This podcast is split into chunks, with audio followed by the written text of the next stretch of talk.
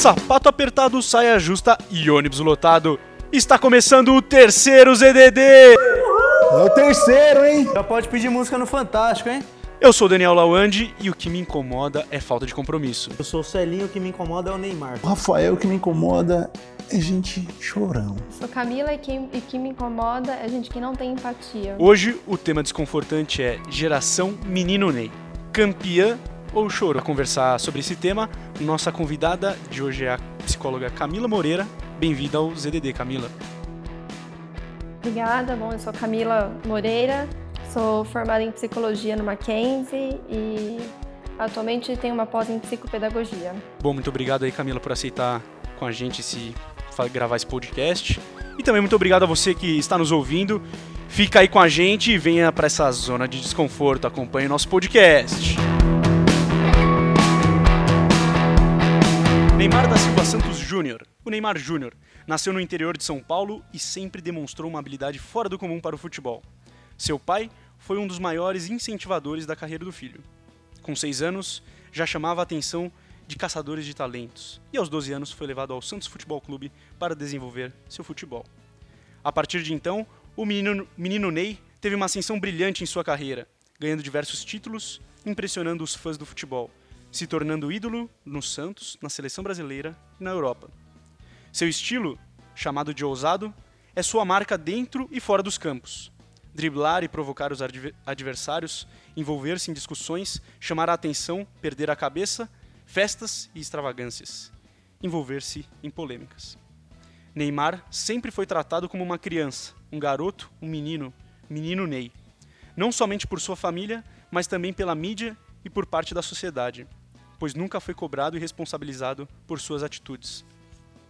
Ao mesmo tempo que é ídolo e herói para muitos pelo seu talento e ascensão ao sucesso e riqueza, é também para outros um monstro que não encontra limites para suas vontades e atitudes.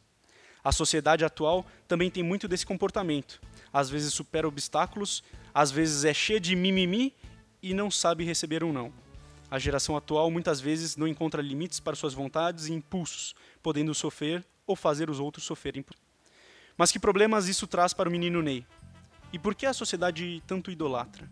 De onde vem esse comportamento dele e da geração Neymar? que efeitos a ascensão e polêmicas de um ídolo tem na sociedade atual? E quais os problemas da falta de limites? Então, Camila, é, de onde vem o comportamento aí infantilizado e muitas vezes irresponsável do Neymar? Neymar é mimado? Quais são os sinais de, alguém mimado? Como que você vê isso? Então, como profissional, eu não posso pegar um comportamento que ele está tendo agora e definir ele como isso. Então, é, se ele fosse meu paciente, se eu conhecesse o histórico da boca dele, aí seria uma coisa. Mas assim, é, se a gente for falar num geral, é, ele começou muito cedo, muito novo. Então, essa questão de que é, com 12 anos ele já começou a treinar e tudo mais, é, essa parte que era para ele viver a infância, a adolescência, foi. foi Movida é, no dinheiro. Exatamente. Então, querendo ou não, ele se dedicou muito nessa fase, é, porque ele tinha que ter uma escolha. Ou ele fazia sucesso, ou ele ia ser um fracasso, né? Porque, querendo ou não, é, nesse mundo do futebol é muito isso. É, e ele se dedicou, então, quando era é, um adolescente, treinava muito e não vivenciou realmente o que deveria ter vivenciado.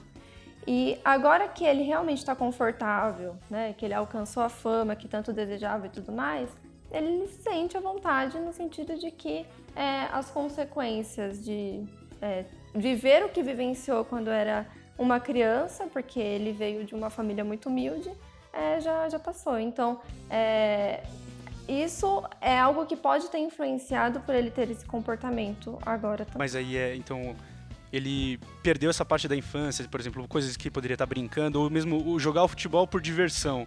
E talvez por essa pressão assim da família, de ter, ter que ter sucesso, ele acabou usando sendo o futebol uma, uma, levando muito a sério, né?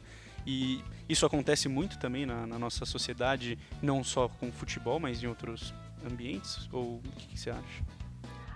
É, depende muito, porque agora, é, querendo ou não, a gente vive uma geração de digital influencer e tudo mais, então é, as meninas, os meninos querem muito isso. Então, às vezes, ao invés de aproveitar a mídia de uma forma é, por diversão ou não, já, já começam a ver uma questão de trabalho. Qual é a relação dos pais com o fato do Neymar ser mimado, né? É, assim, talvez além dessa questão do de, de ter essa exigência de sucesso na carreira, é, algo que eles poderiam ter feito ou que talvez, é, de um modo geral, ter abordado de uma maneira diferente para que não fosse tão impactante essa pressão do de ter que ser o melhor e tal? É, pode ter sido essa questão realmente de ser algo muito pesado, no sentido de que você tem que ser o melhor, então às vezes poderia ter sido um pouco mais leve nesse sentido. Mas, de novo, a gente não sabe como realmente era é, a educação do Neymar, como que. Porque é, quando a gente vê alguma reportagem falando sobre o Neymar, fala muito sobre ah, o menino Ney, ah, é um moleque, o moleque faz essas coisas. Mas quando eu fui ver a idade mesmo dele, ele tem 27 anos. É. Então, o que é surpreendente. Deixou de ser um menino, né? Ah, deixou. Então, é, é, essa parte da responsabilidade que ele deveria ter, não tem. Então tem uma frase muito interessante que é: não importa o que fizeram com você, e sim o que você faz com aquilo que fizeram com você. Então, por mais que ele tenha passado por essa fase de não ter vivenciado a infância, adolescente, é, ele poderia estar agindo de uma maneira diferente. E, por exemplo, você tratou uma coisa muito interessante, né? Eu, não, eu vi em, um, em algum lugar, não me lembro onde, em que está falando que a adolescência ela está cada vez mais tendo um acontecimento tardio. Então, o que antes, sei lá, acontecia aí por volta, sei lá, 14, 18 anos, hoje já acontece mais por volta dos 20. É, isso, assim, não sei, você vê se que isso acontece? Tem essa adolescência está sendo mais tardia? É, como que você vê isso aí? É, é, é mais no sentido da responsabilidade que você que você está citando. É, tanto da responsabilidade, mas acho que também de é, seja, toda a descoberta da adolescência, né, quem sou, tudo aquela, toda essa essa, essa dinâmica acaba sendo mais tarde. Então, justamente, para assumir certas responsabilidades, você tem que ter uma, um amadurecimento.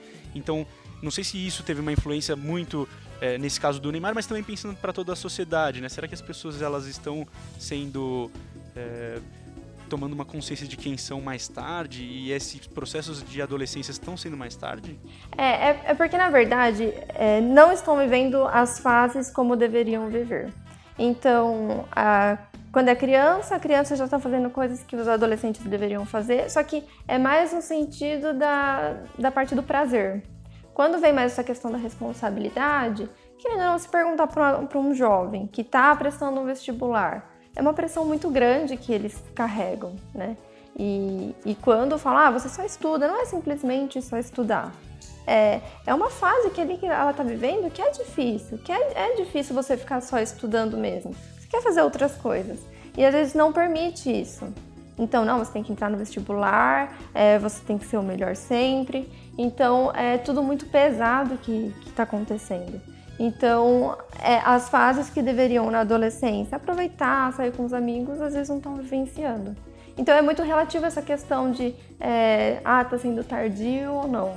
É, pode ser é, um, um, público mais, vamos dizer, é, jovens, mais adultos que querem voltar para a juventude porque não aproveitou, porque tinha que estudar, tinha que Entende? Então é.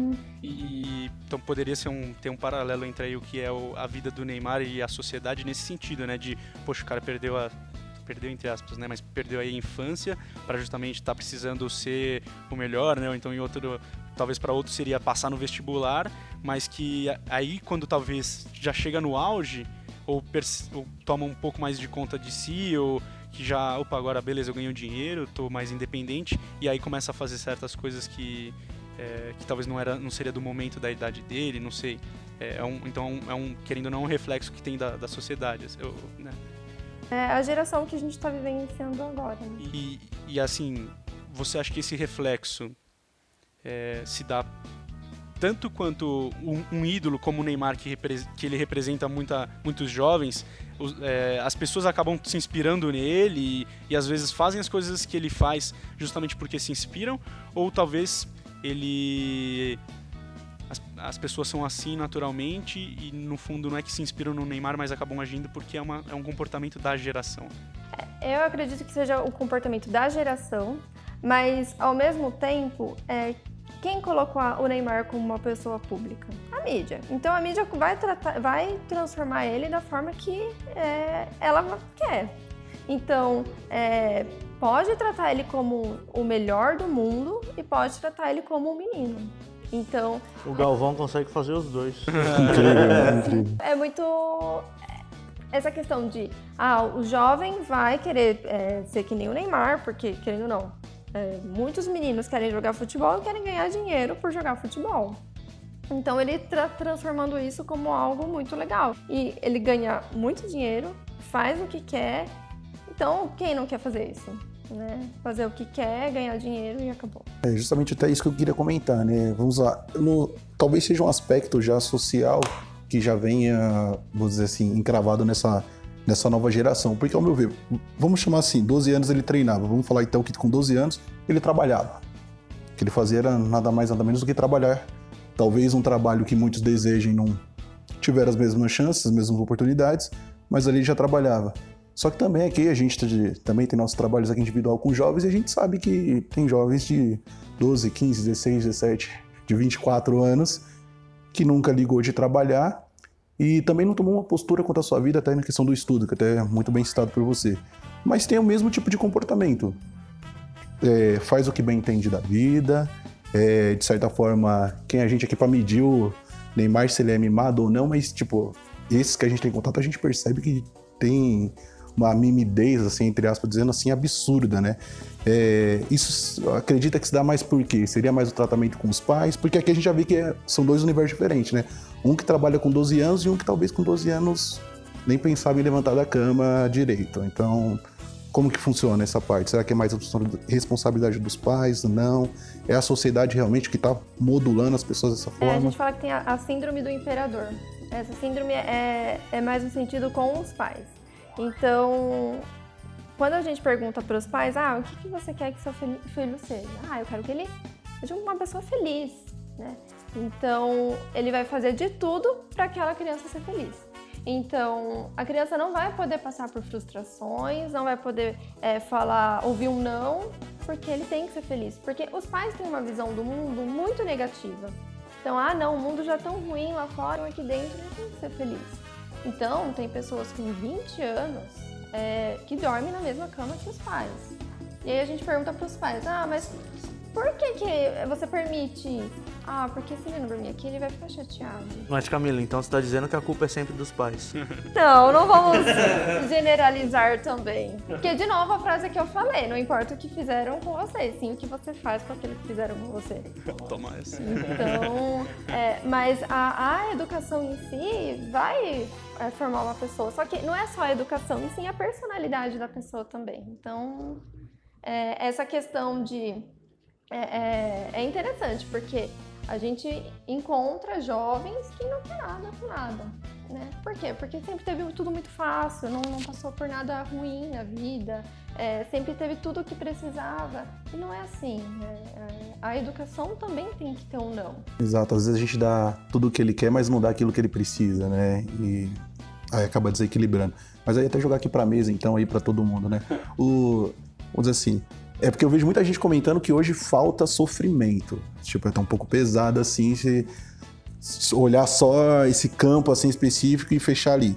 É, então, aí fica a pergunta pra todo mundo: será que o, sofrimento molda o caráter ou não? Ah, claro que isso é que molda, né? Quando, quando você sofre, quando. O bullying mesmo, por exemplo. É, então, né? o bullying, Tipo, né? Quem bate, esquece. Quem apanha, né, meu, nunca esquece. Então, você nunca vai fazer. Peraí, é, você vai sempre pensar duas vezes antes de né, fazer alguma coisa que você. Putz, já me zoaram, não vou fazer. Não vou fazer isso de novo, né? Não, mas dá, com certeza. Acho que né, os termos aí do, do, do mercado, né? Te dá resiliência, força. Acho que tem uma grande influência, né? Não sei, né? te dar objetivos, ter que. É, eu sou o coach quântico, eu vou fazer a. Putz, perdi o ônibus. Sei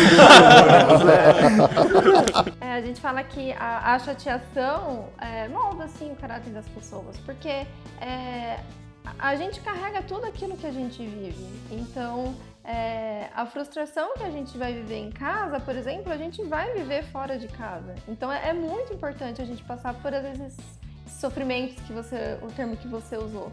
Porque realmente vai moldar, vai, vai deixar a gente como a gente vai ser um adulto no futuro. Eu acho que também vai muito da questão, né? Definir o sofrimento, né? O que é sofrimento para uma pessoa pode não ser para outra. E aí vai dos pais também. Por exemplo, o Neymar já trabalhava com 12 anos, ele colocava o dinheiro dentro de casa. O pai dele é empresário dele. Logicamente que o pai dele usou todo o dinheiro dele, certo? Mas se a gente pegar uma mãe que não tem, que trabalha o dia inteiro, uma criança sem pai, você acha que a mãe vai negar um brinquedo pro filho no final do mês, se ela, claro, tiver condições de comprar? Não vai, né? Acho que as frustrações definem, é, depende de cada pessoa. Dosar o sofrimento é complicado, né? Exatamente. A gente não pode medir o que é sofrimento pro Neymar, o que é sofrimento pra uma pessoa. O sofrimento pro Neymar é virar o pé. O É sofrimento o metatarso. É o quinto metatarso.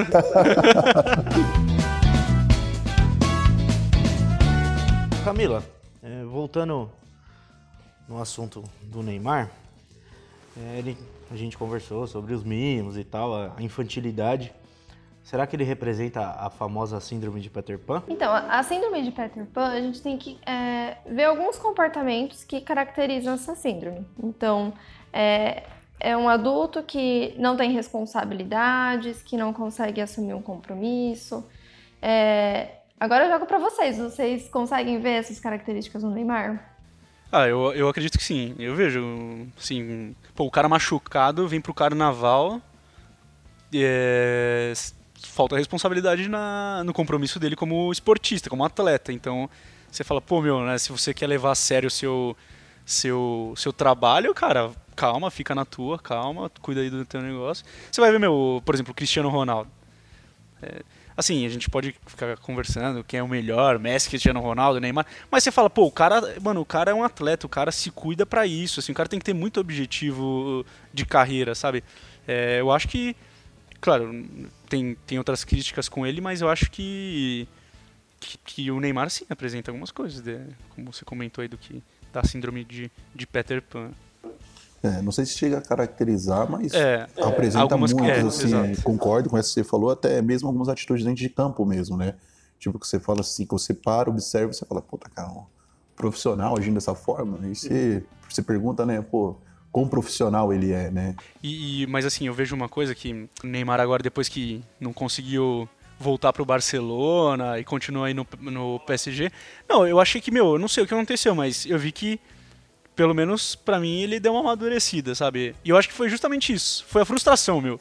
Foi a fru- é isso que a gente tava É falando. o sofrimento. O sofrimento, o sofrimento molda, mano. Ele sofreu mesmo. Foi, sofreu. Aí falou, mano, eu queria meus amiguinhos da Catalunha. Não consegui os amiguinhos da Catalunha. É aquela coisa de invencibilidade, né? O cara fala, nunca vai ter alguém melhor que eu, eu tô sempre na mídia, então E, e é curioso, porque assim, eu fiquei vendo lá os noticiários esportivos, é, um, um cara falou lá que o dono do PSG falou, ficou super irritado com o Neymar e falou assim, não, eu vou deixar o Neymar no PSG, não vou vender e vou deixar ele treinando separado, sem nem, nem jogar. castigo, né? É, falou, mano, e aí, aí, aí você faz a pergunta, meu, então, peraí, aí agora a gente pode discutir se o dono do PSG tem síndrome de Peter Pan também. É, claro.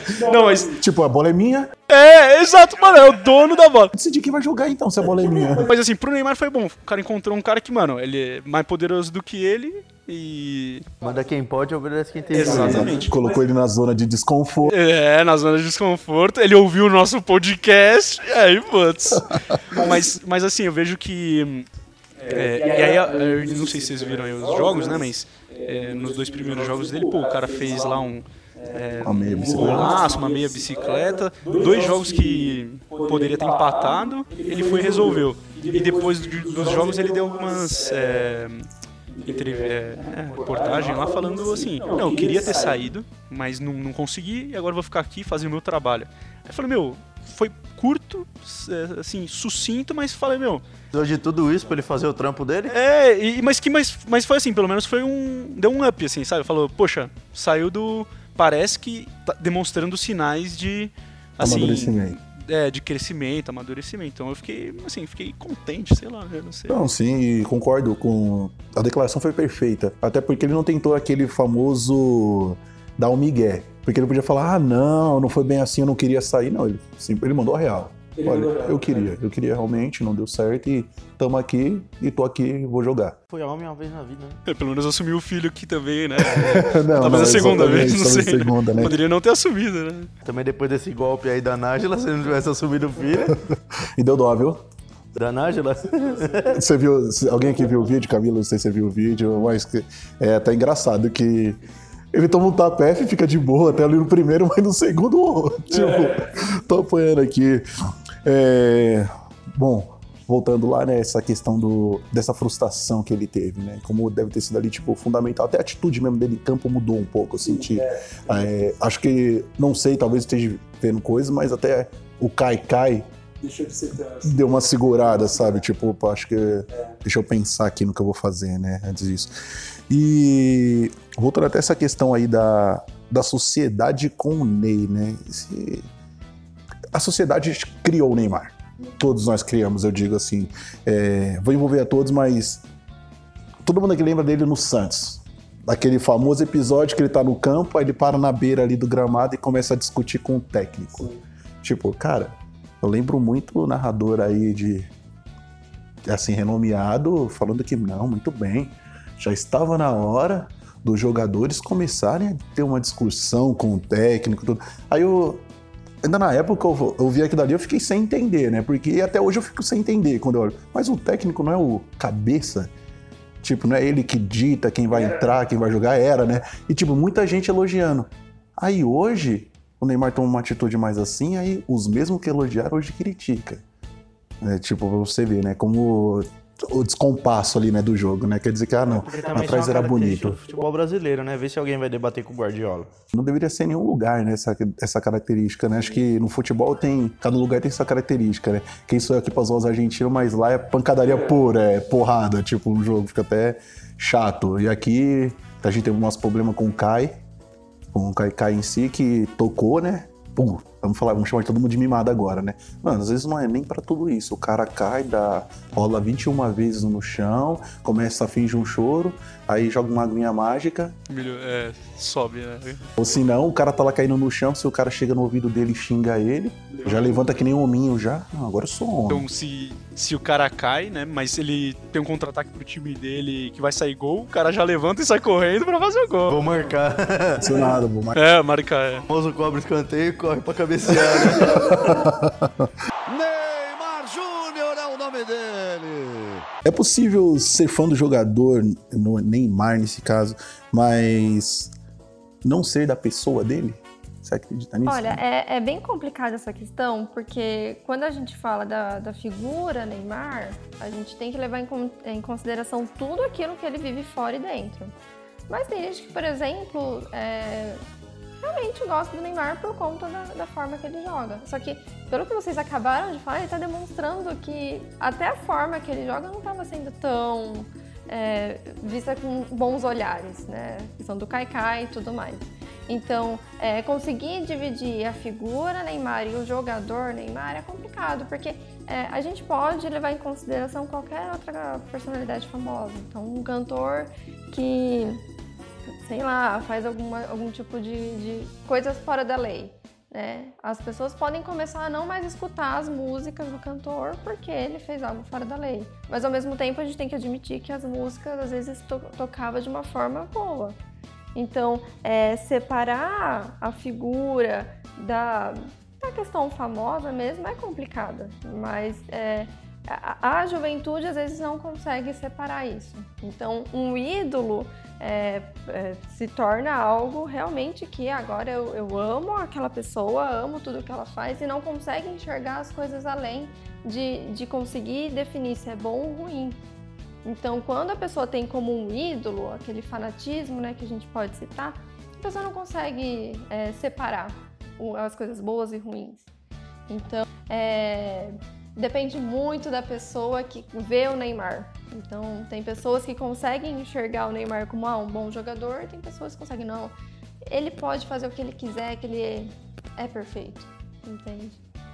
Mas porque Neymar talvez ele se torne uma referência desse herói para essas pessoas. Então, é aí que, que tá tudo. Na verdade, quem faz isso é a mídia. Porque é, eu fui pesquisar um pouco sobre a vida do Neymar e aí tinha artigos né, falando sobre as personalidades é, do esporte. E num, num, em um determinado artigo perguntou para alguns jovens né, de uma escola quem eles viam como um, um ídolo. E nenhum, nenhum aluno falou sobre o Neymar. Então, é, é, é, as pessoas às vezes agora estão percebendo que, que ah, o Neymar não é tudo isso, mas ao mesmo tempo a mídia consegue colocar ele lá em cima. E o Camila, é, a gente falando aqui é, também dessa questão do Neymar como personalidade dentro do campo e também como fora, é, essa geração, né, não sei qual é o número agora, a letra, se é Z, X, Y, W, qual é a letra, mas alfa, é essa geração, é, eu vi dizer assim que, é, né, que são os hipercriativos, é, o que tá que são também uma juventude, é uma geração talentosa, tem esse pessoal influencer, tudo. Então assim, você vê que é, talvez essa geração, ela tem é, qualidade para realizar trabalhos, projetos, inovação, ela tem, tem é, demonstra esse potencial demonstra, é, até mesmo aqui o que a gente está fazendo agora, o que vocês criaram, é, mostra que as pessoas querem fazer algo de diferente, elas querem pensar diferente, né? Então, é, isso é importante. Só que às vezes, esse pensar diferente é, demanda um esforço. E às vezes eles não querem se esforçar tanto. E aí acaba parando aí que, no, que pode ser até uma frustração, né? Ou seja, putz, não quero fazer muito trabalho para, né? Mas assim, você acha que é, nessa geração que tem um potencial gigantesco, mas que talvez possa acabar caindo aí no primeiro obstáculo, é, você acha que no final das contas essas forças assim entre é, super é, criativa, com talento e talvez dessa da desistência, você acha que qual que dessas forças vai acabar prevalecendo? Olha, o, o que eu encontro muito no consultório é essa questão de que os adolescentes eles entendem o que estão, o que está acontecendo com eles, o que está acontecendo com a, com a sociedade em si, não se conforma, mas ao mesmo tempo não luta para fazer o contrário. Então é um choque. O famoso comigo não morreu. Sim. Eles querem que mude, mas querem que o outro faça isso por eles. Como que a gente pode, né, não sei, tanto como sociedade, mas também agora nós como podcasters fazendo, influenciando aí, também digital o nosso influencer. digital influencer, como que a gente pode tentar é, dar uma influência para essas pessoas serem também protagonistas é, em todos esses campos, tanto do trabalho quanto políticas públicas, mas, mas, também assim desse ponto de vista pessoal, né, desse crescimento pessoal. Tem alguma maneira que nós podemos é, ou a sociedade pode estar tá contribuindo para que, que, que essa geração possa estar tá tomando iniciativa? Olha, a, a, primeira, primeira coisa que eu acho fundamental é a pessoa se conhecer. Então, às vezes a pessoa não conhece a força que tem. Então, é, não é nem querendo fazer propaganda de terapia, nada do é. tipo, mas esse autoconhecimento é muito importante, porque a pessoa entende o que está acontecendo, sabe que tem que mudar, mas às vezes ela não sabe como pode ajudar para mudar isso. Então, a gente falando, olha, é interessante você se conhecer, conhecer suas forças, suas fraquezas, porque quando a gente conhece as fraquezas, a gente quer também tentar mudar isso. Então, é incentivar e estimular os jovens a, a isso. Não simplesmente. Né, a gente fala que quando a criança fala, é, o pai fala não, aí a criança fala, ah, mas por que, que eu não posso isso? Não, tô falando que não é não é interessante a gente explicar o porquê não, né? A, é, é, porque a, a, pessoa tem que aprender a pensar. E às vezes a gente não deixa a pessoa pensar. Entende? Então, essa questão da, de ser mimado é não deixar a pessoa ser autônoma, não deixar a pessoa é, pensar por conta própria. Tudo que quer, pronto, já está ali. Já. Então, estimular as crianças, os jovens a se conhecer e a lutar por aquilo que elas acreditam.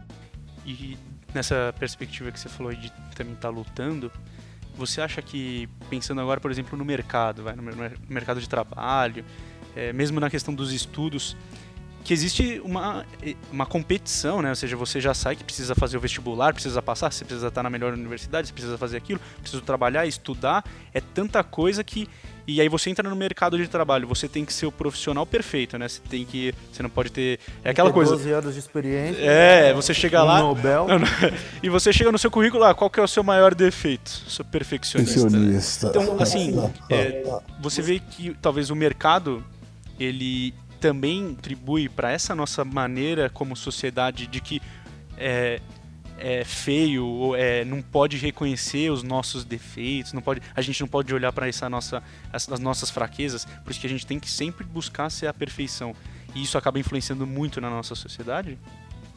Sim, porque é, assumir que você tem algum tipo de defeito é, parece que é, é humilhação. Não, muito pelo contrário. É, é ser humilde o suficiente para assumir que é daquela forma e, melhor ainda, querer mudar. Né? A gente fala na- nessa área de trabalho, ah, apresenta um problema, mas junto com uma solução, né? Então não é simplesmente assumir, ah, eu tenho um problema, é, eu tenho um defeito assim, tá? Então é, é tão bonito a gente falar que tem um problema e querer mudar, né? É, então eu acho que às vezes as pessoas veem muito como, ah, que, que, que humilhação, né? Falar que tem algum defeito. Também tem essa questão do, do querer mudar, gera, como você falou, né? Você tem que sair do seu conforto ali, do seu comodismo. E sair da zona de desconforto. Exato. Sair não, entrar na sua zona de desconforto, na verdade, né? Tem que entrar na sua zona de desconforto. E, querendo ou não, não sei, mas o ser humano em si ele já, tem, já é propenso a evitar esse tipo de zona, né? Acho que para todo qualquer desafio sempre é, é novo, assusta, aquilo que a gente desconhece a gente não quer entrar, ou até mesmo aquilo que a gente já conhece, mas sabe que por algum meio vai sofrer, a gente já evita, né? E muitas vezes é necessário per- percorrer esse caminho, né? E é isso, pelo menos eu sinto hoje. O pessoal busca o caminho mais fácil, né? Claro que a tecnologia, tudo evolui visando o comodismo, o conforto, né? Se a gente pensar, tipo, ó, não, a tecnologia tá aí para causar desconforto, não, de nenhuma forma, é justo, justamente o contrário, né? E acredito realmente que a sociedade vai sempre buscar isso até nessas, nessas, nessas pequenas coisas, né? E já trazendo aí também já Neymar novamente aqui nossa discussão, o, o qual é qual influência, assim, dizendo assim melhor, o, a pessoa, o ídolo consegue gerar na sociedade, né? Como você mesmo disse aí, que parece na escola foi perguntado e nenhuma disse o Neymar, né? Talvez ainda, ainda ocorre muito disso, que antigamente eu lembro que o pessoal falava muito, ah, tem que tomar cuidado porque a gente mostra pras crianças, porque ela olha, acha que aquilo é verdade, tem que seguir, ou não, é balela, isso acontece de verdade ou deixa de acontecer. Não, realmente, a, a gente. É a função dos pais, né? É, é apresentar o mundo e, e- e explicar para a criança, para o adolescente, como que ela tem que ver o mundo ou não. Então, é, às vezes, a geração que a gente tá, ela tá um pouquinho mais crítica, no sentido de que é, o Neymar já não é mais tão ídolo como a gente pensava que era. Então, é, esse senso crítico tem que ser mostrado para a criança, para o adolescente. Então, a criança tem que aprender a se planejar, tem que aprender a, a tentar ver o que é certo ou errado. Só que isso tem que ser ensinado. E o grande problema é que às vezes não é. Por quê? Porque aí volta para aquela questão de ser mimado. Que a criança não precisa pensar, eu penso por ela. Eu faço as coisas por ela. Então, às vezes, a gente entrega tudo muito de graça. Então, para o adolescente hoje em dia não, não tem. Então, é muito relativo essa questão de que é, o que a escola tá, tá passando ou não, ou que os pais estão passando, porque a gente sempre fala, os pais educam, né? E a escola reforça. Então não é simplesmente na escola tem que ser mostrado o que é certo e errado. Os pais também precisam mostrar, é fundamental que os pais mostrem. Então que as crianças comecem a pensar também nesse senso crítico de que é, o ídolo, por que a, na adolescência, a adolescência é uma, é uma fase que tá perdida. Então não sabe se é criança, não sabe se é adulto, então tá meio que, ah, o que tá acontecendo? E aí quando vê um ídolo, vê alguma pessoa famosa, é, a criança aprende por imitação. Ou seja, a- o- adolescente está nessa fase de estar meio perdida, não sabe o que está acontecendo, vê um, um- um ídolo que, nossa, Neymar que ganha dinheiro, que é famoso, que enfim, ele quer ser igual ao Neymar. Então ele acaba imitando para poder ser igual. Entende? Só que às vezes não imita no sentido de que, ah, eu vou treinar que nem doido. Exato. Que aí já é desconfortante. Exatamente. Não, evita. Imagina. Dá mó trampo. Correr, ficar na academia, E é isso, dormir cedo, Tomar banho no gelo. tomar banho no gelo, comer só. não beber. Putz, isso daí não dá, né? Aí não dá certo, né? Não. Ô, Camila, o que, que você acha do caso do Douglas Costa e do Neymar? É, o Tite deixou de convocar o Neymar, deixou de convocar o Douglas Costa por problemas disciplinares, né? E o Neymar teve atitudes parecidas e foi convocado.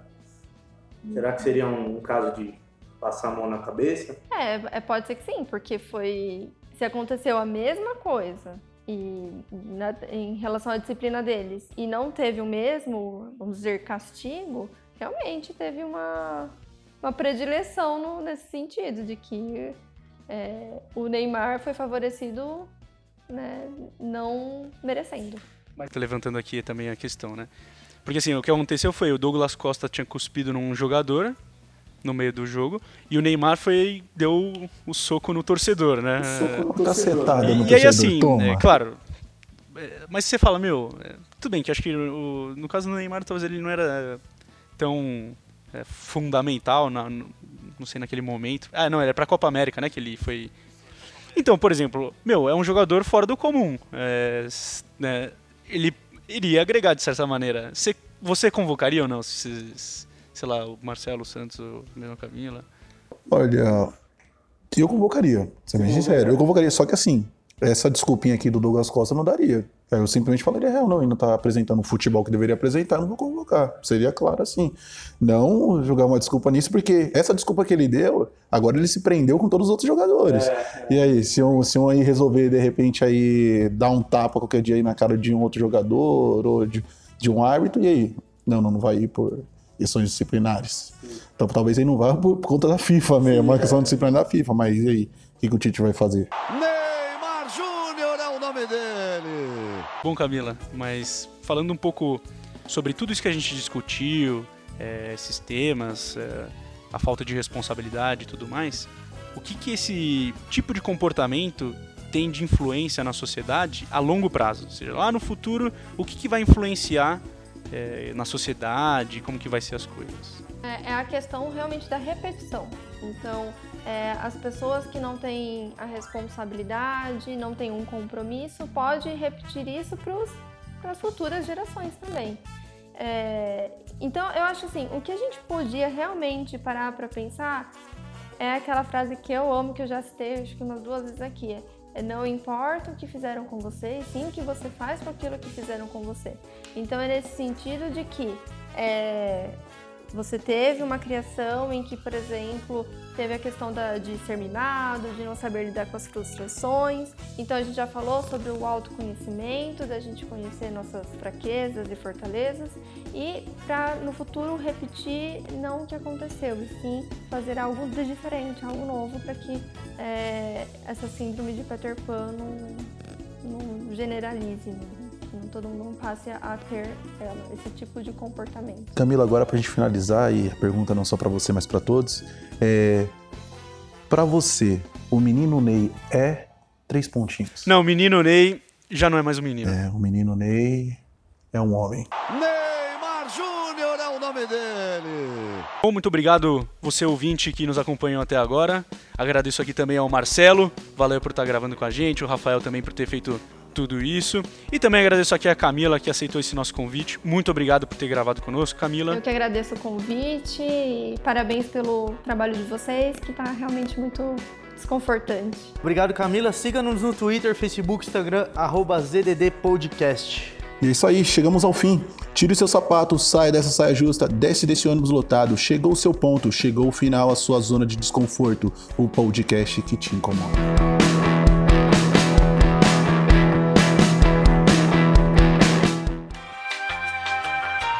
Marcelo, é, fala de novo a- o Merchan. Você falou arroba ZDD. E não é arroba ZDD? Arroba ZDD Podcast. Ah, Aí o Lenharo se vira. É, o Lenharo, ele... Ele demorou uma hora pra arrumar 20 minutos, fiquei com dó dele, mano. Bom, é, é o trabalho do... É o trabalho do cara.